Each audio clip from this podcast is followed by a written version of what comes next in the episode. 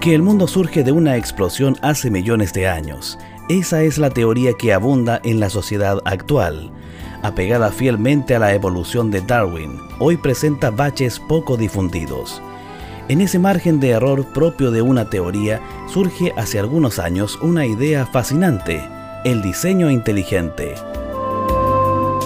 La teoría del diseño inteligente, más conocida como TDI, tiene muchos adeptos en el mundo y posee una relación bastante aproximada al creacionismo.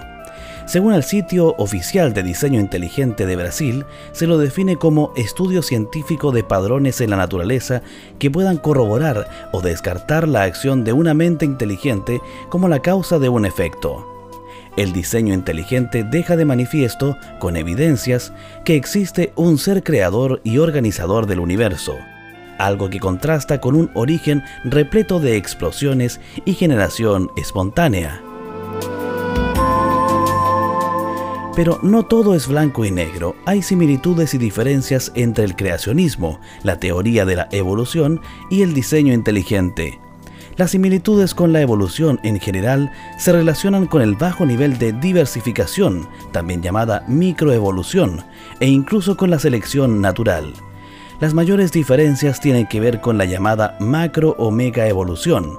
Ciencia y religión no se han llevado bien durante las últimas décadas, y al parecer no tendrían razón de estar distanciadas. El punto es que las teorías vinculadas a la evolución se esperan en alejarnos de cualquier información que señale al universo desde un origen divino. Y ahí nacen las contradicciones. Garden College es un proyecto asociado a la Red de Educación Adventista.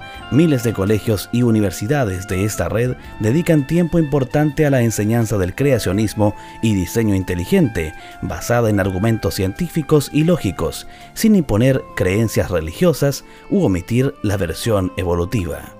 Libre albedrío.